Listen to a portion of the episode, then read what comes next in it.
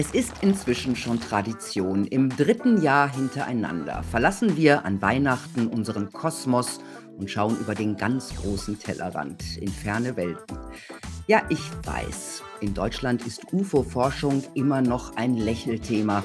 In den USA ist das ganz anders. Dort hat der Kongress jetzt sogar ein UFO-Whistleblower-Gesetz erlassen, weil die Abgeordneten glauben, dass in den geheimen Tiefen des Pentagons viel mehr Informationen über außerirdische Besucher versteckt sind, als wir alle denken.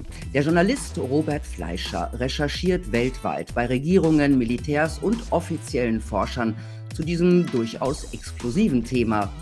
Denn wie würde die Menschheit reagieren, wenn sie wirklich unter uns wären? Was hat das Jahr 22 an neuen Erkenntnissen gebracht? Jetzt den Punkt Preradovic. Hallo Robert Fleischer, schön, dass du wieder da bist. Hallo Milena Preradovic, danke für die Einladung. So, ich stelle dich noch mal kurz vor. Du bist TV-Journalist, Moderator und Filmemacher. Du hast in Leipzig und Orléans in Frankreich studiert, bist Diplom-Dolmetscher. Als TV-Journalist warst du unter anderem für Spiegel TV, das ZDF und den MDR tätig.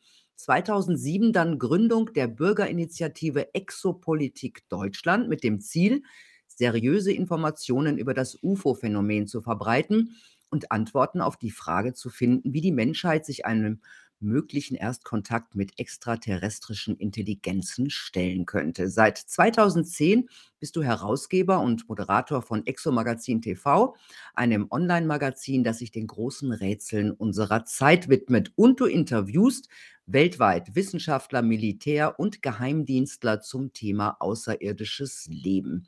So, in den USA wurde jetzt vom Kongress ein neues UFO-Gesetz verabschiedet. Was steht da drin? Genau. Genauer gesagt ist das kein einzelnes Gesetz, sondern Bestandteil des US-Verteidigungshaushaltes. Der ist für das nächste Jahr 858 Milliarden US-Dollar schwer. Und Bestandteil dieses Verteidigungshaushaltsgesetzes NDAA ähm, sind neue UFO-Regeln enthalten, die neue ähm, Befugnisse für das UFO-Untersuchungsbüro im Pentagon vorsehen. Die haben nämlich ein, äh, das heißt Arrow, ein All Anomaly Resolution Office, das sich um UFOs und so weiter kümmert. Und sie bekommen jetzt ähm, eine höhere Stellung. Sie sind jetzt direkt dem stellvertretenden Verteidigungsminister und dem Direktor der nationalen Geheimdienste unterstellt. Ähm, dieses UFO-Untersuchungsbüro soll auch einen historischen Bericht abliefern über UAP-Programme, die dem US-Kongress bislang unbekannt sind und über die Verwicklung von Geheimdiensten bei der Verschleierung von UAP-relevanten Ereignissen oder bei der Manipulation der öffentlichen Meinung. So steht das dort drin. Und der Berichtszeit, der Bericht soll bis ins Jahr 1945 zurückgehen. Anderthalb Jahre haben die Zeit, um das zu schreiben. Und ähm, es gibt eine neue Regelung für Whistleblower, also für Mitarbeiter, die in solchen UFO-Projekten, von denen der Kongress nichts weiß, arbeiten, dürfen jetzt auspacken, ohne dabei gegen das Gesetz zu verstoßen, ohne gegen ihre Geheimhaltungspflicht mhm. zu verstoßen. Und die Meldung an den Kongress muss dann innerhalb von 72 Stunden erfolgen. Also die meinen es jetzt wirklich, wirklich ernst. Aha, ähm, nur für die Zuschauer draußen, UFO heißt jetzt UAP, ne, damit die Leute das nur wissen und wir kommen dann auch gleich da, noch da drauf. Aber jetzt erstmal, ähm, das heißt eigentlich, dass die Abgeordneten im Kongress dem Pentagon nicht so richtig trauen, wenn man sich dieses Whistleblower-Gesetz anschaut. Was könnte das Verteidigungsministerium, das Pentagon, was könnten die denn geheim halten? Ja, es gibt ja seit Jahrzehnten Gerüchte darüber, dass äh, es äh, in irgendwelchen geheimen Labors streng geheime ähm, Programme zur Erforschung von UFOs gibt. Äh, angefangen mit äh, Bob Lazar in den Ende der 80er Jahre, der behauptet hat, er habe bei so einem Programm an äh, geborgenen UFOs geforscht, wie der Antrieb funktioniert. Es gibt außerdem, es wurde außerdem befeuert, dieses Gerücht jetzt erst äh, vor ein paar Jahren durch ein Gesprächsprotokoll, das an die Öffentlichkeit gekommen ist. Es ist ein Gespräch äh, zwischen einem Wissenschaftler namens Eric Davis und einem Vizeadmiral der US-Marine äh, Thomas Wilson, der die Oberaufsicht über Geheimprojekte hatte und durch ein äh, Gespräch ähm, erfahren oder erfahren hat, dass es wohl solche Ultrageheimprojekte geben muss. Und in diesem Gesprächsprotokoll drückt der Vizeadmiral sein großes Bedauern aus, dass er es nicht geschafft hat, sich Zugang zu diesem ultrageheimen UFO-Forschungsprojekt zu verschaffen, obwohl er doch eigentlich die Oberaufsicht über solche Projekte hatte. Ja, und es gibt noch eine weitere ähm, Befeuerung der Gerüchte. Ich habe mit äh, einem äh, ehemals sehr hochrangigen Geheimdienstler gesprochen, der dritthöchste Geheimdienstler im Pentagon, der Deputy Assistant Secretary of Defense for Intelligence war bis zum Jahr 2004. Äh, Christopher Mellon heißt er. Und er sagt, während er dort gearbeitet hat in der Funktion, hatte er keine Hinweise darauf, dass die US-Regierung irgendwie sowas macht. Aber er hätte inzwischen neue Informationen bekommen. Ähm, das seien glaubwürdige Personen, die das bestätigen, dass es wohl ein Programm gegeben hätte, das nicht unter das normale Überwachungsverfahren fällt. Und ähm, ja, und diese seien bei Privatunternehmen angesiedelt, bei privaten Luft- und Raumfahrtunternehmen. Und äh, er hat vor allem gesagt im Interview mit mir, ähm, dass er sich mit einem dieser Mitarbeiter treffen wollte. Und zwei Wochen vor dem geplanten Treffen sei dieser Mitarbeiter plötzlich an einem Herzinfarkt gestorben, was eine abenteuerliche Behauptung ist, ähm, wenn sie nicht aus dem Munde käme dieses Mannes. Ja, was soll man dazu sagen? Ja, das äh, hört sich alles ziemlich verrückt an, aber ähm, heißt das dann im Grunde, dass im Pentagon bereits an an der an außerirdischer Technologie eventuell wirklich gearbeitet wird? Also man weiß ja, dass, dass zumindest äh, die US-Armee eine Kooperationsvereinbarung geschlossen hat mit, äh, einer, mit einem anderen Privatunternehmen und die untersuchen dort ganz offiziell Trümmerteile von, von angeblichen UFOs ähm, mit im Hinblick auf den Zugewinn von revolutionären Technologien. Das weiß man. Und man muss ja sagen, das UFO-Büro, also darüber hinaus weiß man offiziell nichts über UFO-Technologie, die erforscht wird. Das muss ich deutlich sagen. Aber ähm, das ähm, UFO-Büro im Pentagon gibt es ja seit Mitte des Jahres, ist also in ähm, Verteidigungshaushaltsgesetz des Jahres zuvor schon verabschiedet worden und dieses Jahr gegründet worden. Und die haben jetzt schon eine schnelle Eingreiftruppe zum Beispiel, die überwachen und sammeln und analysieren UFO-Fälle. Die versuchen ihre Systemfähigkeiten jetzt äh, zu verbessern. Also sie kalibrieren jetzt Sensoren neu, um Objekte erfassen zu können, für die die Sensoren eigentlich nicht gebaut sind, denn die sind ja dafür gebaut, gegnerische Systeme zu erfassen und keine völlig unbekannten, anomalen Systeme. Ähm, es werden sämtliche Geheimdienstaktivitäten über UFOs zusammengezogen zu dieser Behörde. Also alle Militärbehörden müssen diesem UFO-Büro jetzt Bericht erstatten. Mhm. Ähm, es gibt Fernmeldeaufklärung, Analyse von Satellitendaten, Spionage, Messinstrumente. Es sollen ähm, UFO-Fälle, die im geschützten Luftraum sich ereignet haben, berichtet werden, auch vor allem in der Nähe von Atomanlagen, weil das ein wichtiges Thema ist. Mhm. Äh, die tauchen immer wieder in der Nähe von Atomanlagen auf. Es sollen mögliche Bedrohungen für die nationale Sicherheit der USA herausgestellt werden, äh, aber es soll auch äh, auf UAPs eingegangen werden, die mit anderen, die von anderen Ländern kommen könnten. Und es sollen auch Muster analysiert werden, die darauf hindeuten, dass irgendein ideologischer Gegner der USA eine, einen Durchbruch bei der Entwicklung von Technologie erzielt hätte. Ähm, und es soll auch äh, Bericht erstattet werden über Gesundheitsschäden, die durch UFOs äh, zustande gekommen sind. Ja, da kommen wir auch noch hin. Aber äh, wenn du mir das alles so erzählst, dann klingt das für mich, als ob das dort bei den Behörden überhaupt gar keine Frage ist, ob es äh, außerirdische Besucher gibt. Also die sind anscheinend naja. davon überzeugt, oder, oder? Klingt so ähm, außerirdische Besucher und äh, UAP ist erstmal nicht dasselbe. Ähm, okay. Man weiß nicht, ob es Außerirdische sind und man weiß nicht, was es ist. Was man weiß, ist das, äh, was man offiziell äh, bereit ist zuzugeben, ist, dass es da ähm, Fluggeräte gibt mit erstaunlichen Flugeigenschaften, die ähm, teilweise geheimdienstlich relevante Sachen machen. Also die verbergen sich aktiv vor dem Radar, die sind in, die, die strahlen gewisse elektromagnetische Strahlung aus, die haben Einfluss auf Bordinstrumente. Ähm, und solche Sachen, ja. Und, und sie treiben sich vor allem in der Nähe von, äh, von relevanten, äh, sensiblen Militäreinrichtungen rum. Ja, also man nimmt das in den USA schon sehr ernst, aber äh, bis auf die ehemalige Geheimdienstchefin Avril Haines hat bis jetzt niemand das Wort extraterrestrial in den Mund genommen in den USA. Ähm, aber was man bereit ist zu sagen, ist, da gibt es diese völlig unbekannten Dinger mit erstaunlichen Flugeigenschaften und wir haben keine Ahnung, was es ist. Ja, aber wenn es nicht Außerirdische sind, was für Inle Innerirdische könnten es sein? Das ist eine wirklich interessante Frage. Sind das, also meine persönliche Meinung dazu ist, ja, nachdem ich das jetzt also seit mehr als 15 Jahren rund um die Uhr sozusagen mir angucke, mit vielen Leuten gesprochen habe und viele Dokumente dazu gelesen habe, ähm, wir haben es auf jeden Fall mit einer oder mehreren Intelligenzen zu tun, die nicht menschlich sind und die auf der Erde operieren. Und jetzt ist die Frage, kommen sie aus dem Weltall oder nicht? Und es gibt ja neben der außerirdischen Hypothese noch andere Hypothesen, nämlich zum Beispiel die extradimensionale Hypothese, dass sie, dass unsere ganze Realität eigentlich nicht so ist, wie wir denken, äh, und dass sie aus einem, aus einer höheren Realität kommen, quasi. Darauf will ich jetzt, da gäbe es viel dazu zu sagen, habe ich auch kürzlich gemacht in einem Vortrag, aber eine andere Hypothese, die ich auch interessant finde, ist die der Ultra, die ultraterrestrische oder kryptoterrestrische Hypothese, nämlich, dass es sich um ähm, ja, um Bewohner unseres eigenen Planeten handelt, die hier vielleicht mit uns gelebt haben, schon immer, vielleicht auch schon bevor wir Menschen aufgetaucht sind. Denn man muss sich ja mal die Frage stellen, warum, also bei der unglaublichen, bei der schieren großen Anzahl von UFO-Sichtungen, die da ständig überall gemacht werden, ja, äh, muss man sich ja die Frage stellen, äh, fliegen die da jedes Mal von einem anderen Planeten hierher oder sind die vielleicht hier stationiert? Ja?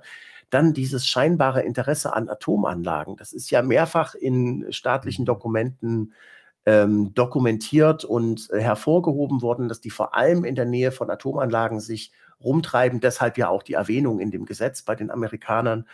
Ähm, äh, sind die vielleicht besorgt darüber, dass wir Menschen auf den roten Knopf drücken und damit ihnen ihren Heimatplaneten zerstören? Ja, das ist die Frage. Oder diese Objekte sind ja auch oft beim Eintauchen oder bei dem Hervorkommen aus dem Meer beobachtet worden. Ja, mhm. ähm, wie kommt das eigentlich? Also, das hat ja immerhin dazu geführt, dass sie, dass die Amerikaner diese, äh, diese Begrifflichkeit Transmedium-Objekte eingeführt haben. Für Objekte, die aus dem Weltraum in die Atmosphäre und ins Meer tauchen können und dabei beobachtet werden. Ähm, so, also wohin tauchen die denn da? Was machen die denn da eigentlich unter dem mhm. Meer? Ja, was, äh, was hat es damit zu tun? Also es gibt ähm, viele, wie ich finde, ähm, ähm viele logische ähm, Indizien, die auf die Hypothese hindeuten, dass es sich eben auch um eine Spezies handeln könnte, die mit uns auf dem Planeten wohnt, in irgendeinem Ort, der für uns nicht erreichbar ist und von dem wir keine Ahnung haben, die sich hier vor uns verbergen.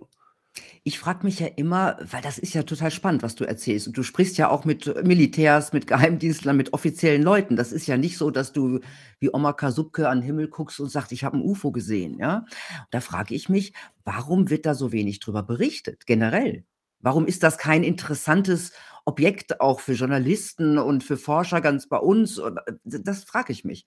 Ja, Deutschland ist wirklich ein Sonderfall, das muss man ehrlich sagen, ja. Also äh, in anderen Ländern äh, wird äh, viel offener über dieses Thema gesprochen. Mhm. Und ähm, also zum Beispiel habe ich kürzlich ein Interview bei so einer baskischen Zeitung gegeben. Das, die haben sehr informierte Fragen gestellt, die waren super informiert über die internationale Situation. Warum das in Deutschland anders ist, ähm, da habe ich viele Spekulationen darüber, aber die, am Ende des Tages ist es eben so, Deutschland verpasst den Anschluss. Das muss man einfach sagen, ja.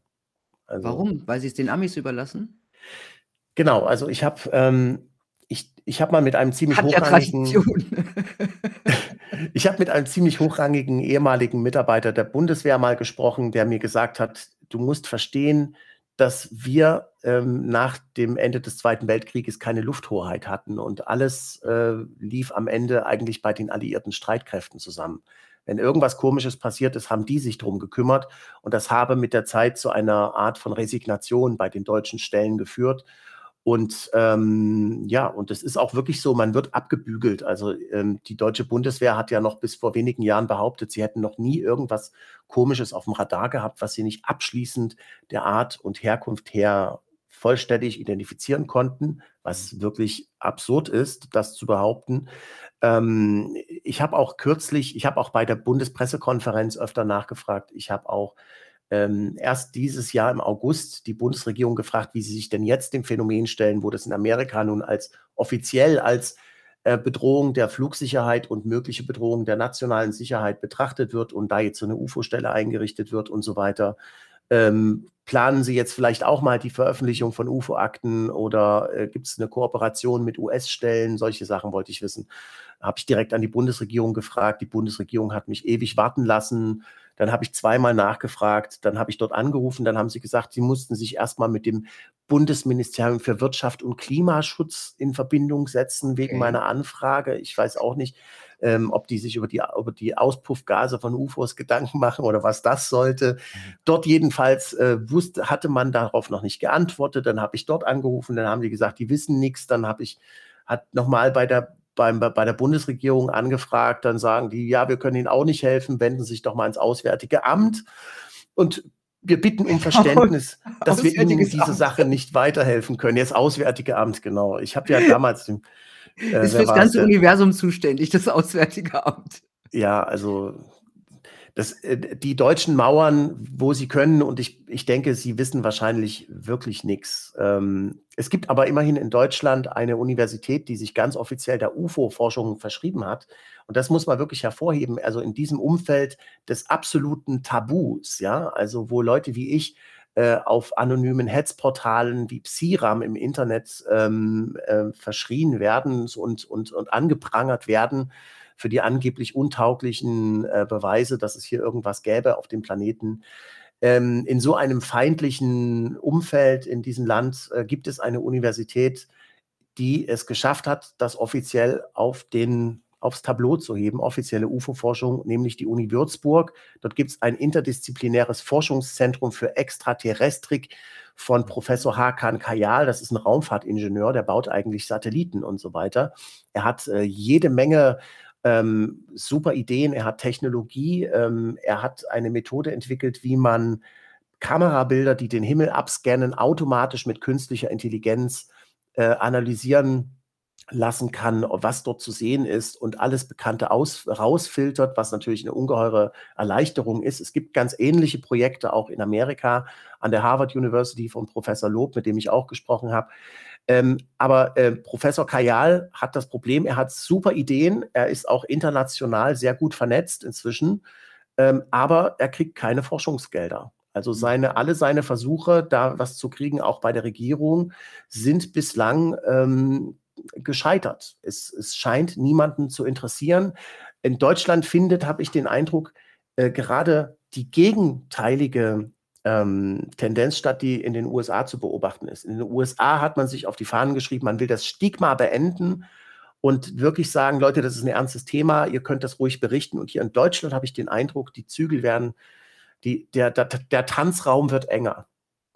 Ja, das hat man generell, dass der Tanzraum enger wird. Also das Gefühl, also Deutschland eher unterirdisch als außerirdisch unterwegs, bis auf das kleine gallische Dorf, die Uni Würzburg. Wie sieht es denn in anderen Ländern aus? Was gab es denn da an Neuigkeiten 2022? Ganz schön viele.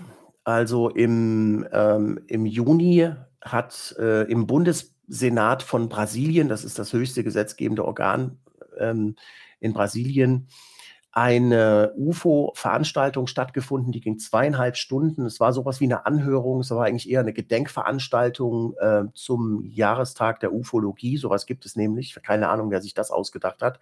Aber dort sind ähm, vor, also live im Fernsehen übertragen, äh, mit vielen Zuschauern auch vor Ort äh, und auch im Internet übertragen. Dort sind, äh, ich glaube, äh, zehn Experten ans Mikrofon getreten, haben berichtet, was bislang so bekannt ist.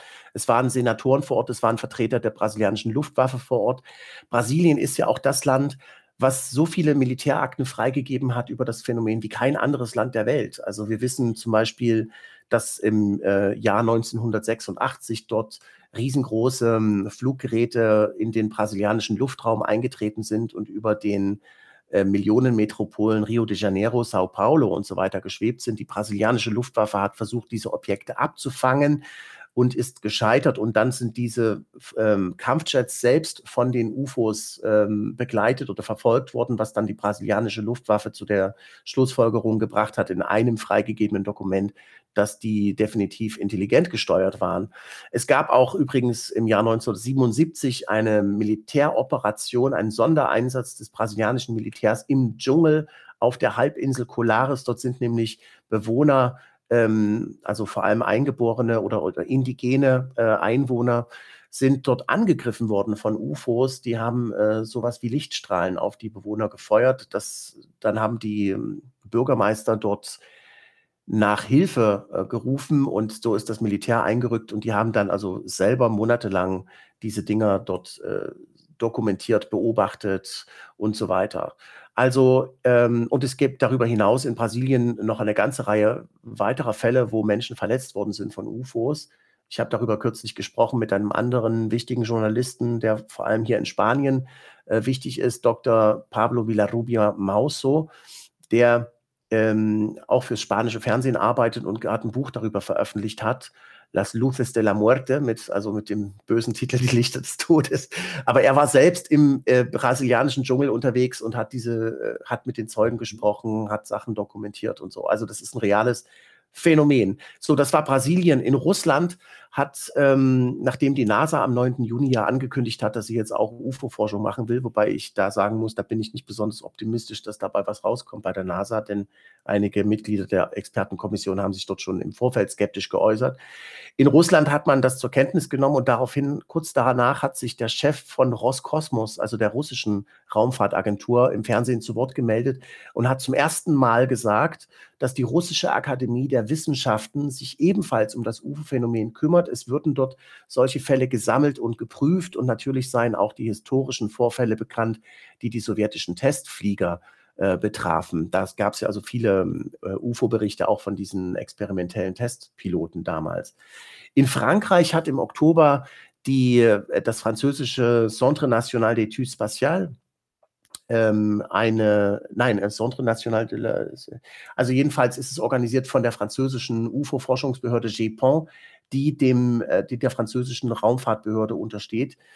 Ähm, da war eine große Wissenschaftlerkonferenz, 100 Teilnehmer aus 13 Ländern waren dabei, die haben sich dort unterhalten über ähm, Methoden und, und zur Untersuchung, Techniken zur Analyse und Erfassung von UFOs, es waren äh, Leute von der argentinischen Luftwaffe dabei und das alles also in Toulouse. Es war übrigens auch Professor Kajal von der Universität Würzburg dabei. Ähm, und ähm, eine Sache, auf die ich ähm, besonders hinweisen möchte, ist, ich habe ja, ich bin ja äh, Mitgründer einer internationalen Koalition für extraterrestrische Forschung. Das ist ein gemeinnütziger Verein, der in Portugal registriert ist und ähm, vereint Wissenschaftler äh, und Forscher aus 30 Ländern.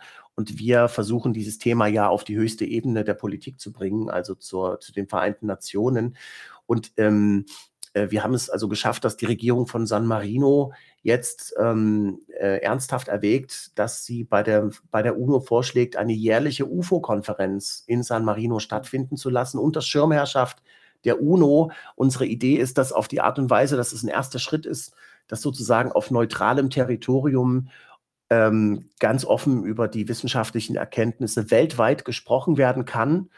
Ähm, und äh, bis März 2023 wird das Parlament in San Marino darüber entscheiden, ob sie das machen. Und äh, in Portugal gibt es auch eine äh, Universität, die Universität Fernando Pessoa, die jetzt ebenfalls ein Forschungsnetzwerk gegründet hat zusammen mit ICER, mit unserer internationalen Koalition für extraterrestrische Forschung, wo man also auch dem Phänomen ähm, soziologisch, kulturhistorisch, religionswissenschaftlich beikommen will. Ähm, es gibt ja in Portugal diese vielen Marienerscheinungen, da also von denen einige wirklich auch eher aussehen wie UFO-Sichtungen, wie sie in der Geschichte hm, beschrieben worden sind. Also die wollen auch ganz klar jetzt dem UFO-Phänomen zur Leibe rücken. Für die ist es klar, dass es das gibt und sie wollen wissen, was dahinter steckt. Das ist ja verrückt, wie viele Sachen du erzählst, von denen ich noch nie irgendwas gelesen oder gehört habe. Deswegen ist dieses traditionelle Interview so wichtig. Ich habe dieses äh, Interview mit der Baskischen Zeitung auch äh, als Vorbereitung gelesen, also das Interview, das du dort gegeben hast. Und da habe ich von einem UFO-Ereignis gelesen, das dich äh, bis heute am meisten irgendwie beeindruckt. Und das hat in Randallsham Forest in Großbritannien stattgefunden. Sehr spannend, erzähl.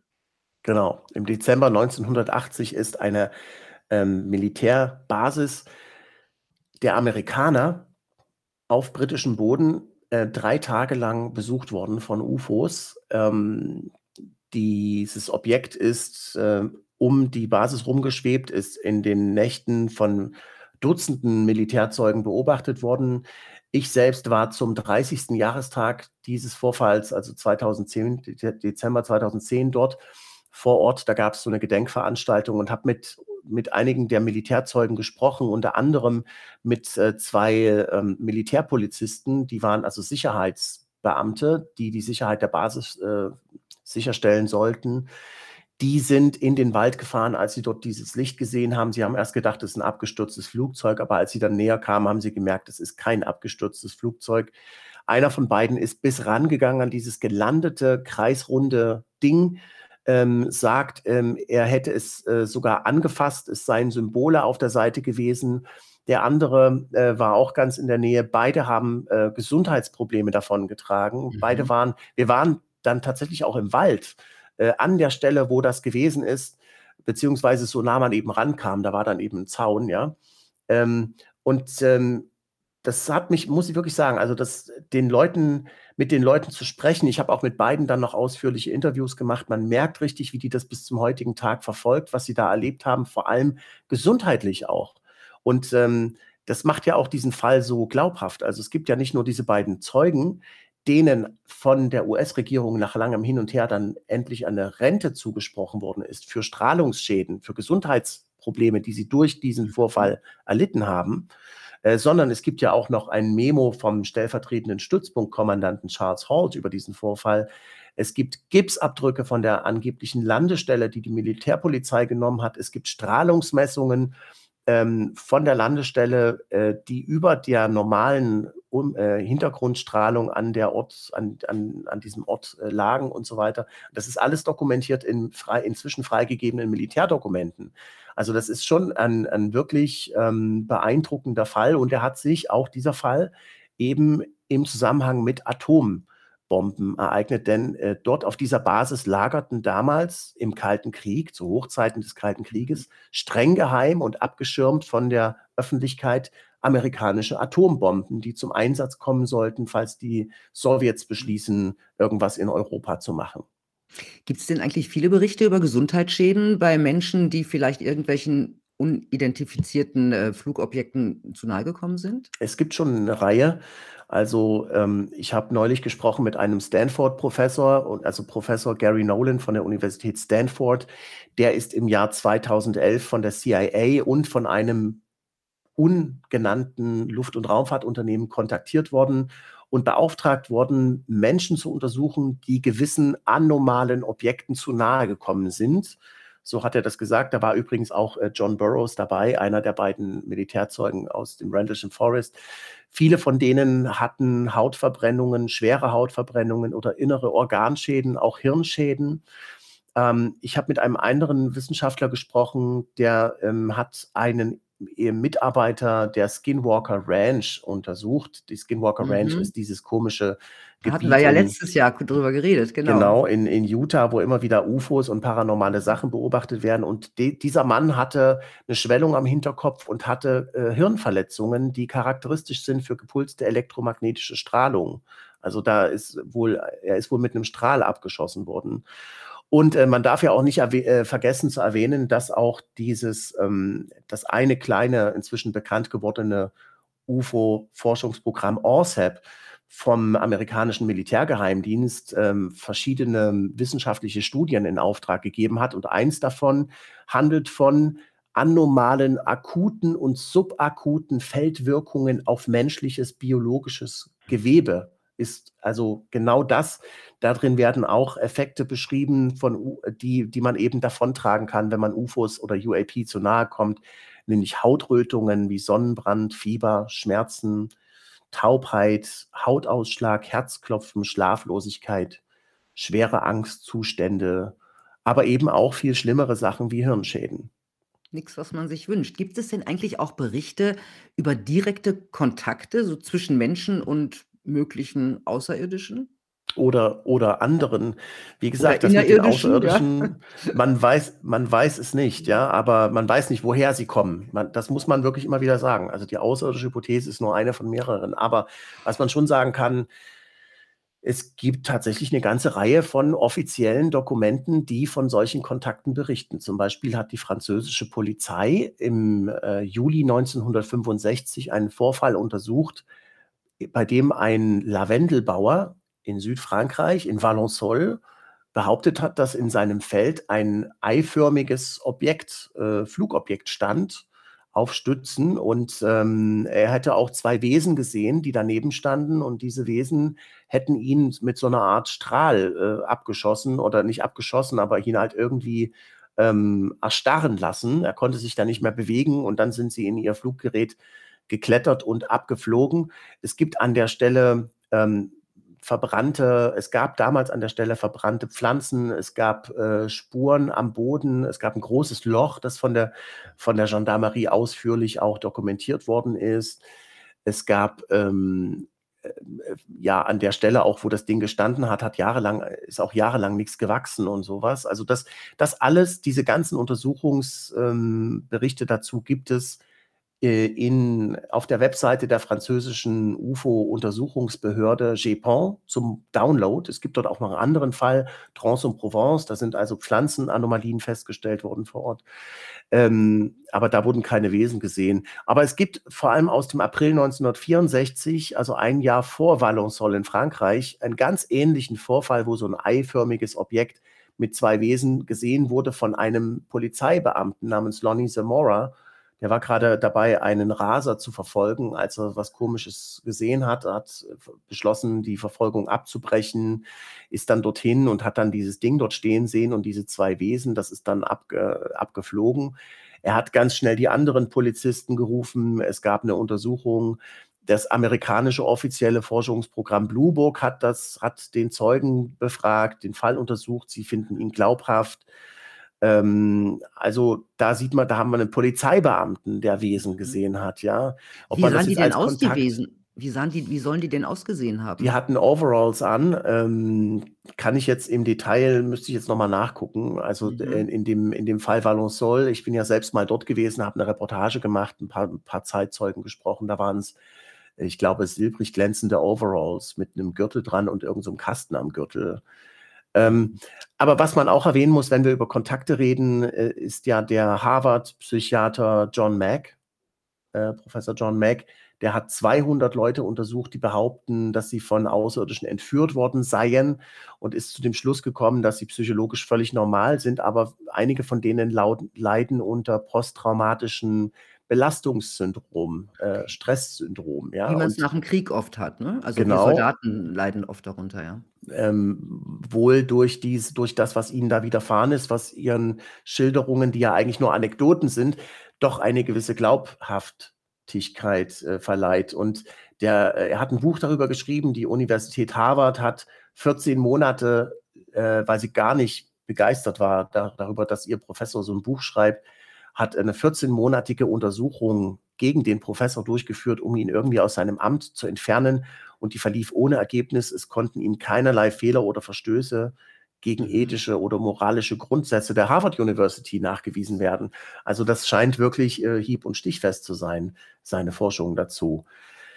Ja, das ist eins der schwierigsten äh, Kapitel in dem ganzen ähm, Phänomen der UAP, die ja jetzt auch nicht mehr unidentifizierte Luftphänomene heißen, sondern jetzt sind es ja unidentifizierte anomale Phänomene.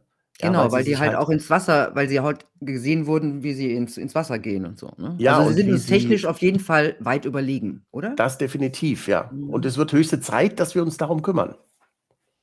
Robert, ich kümmere mich jedes Jahr sehr, sehr gerne darum. Vielen Dank, dass du da warst. Unser traditionelles Weihnachtsinterview äh, ich habe wieder viel erfahren und ähm, ich bin sicher, dass auch dieses Jahr wieder oder nächstes Jahr viel passieren wird.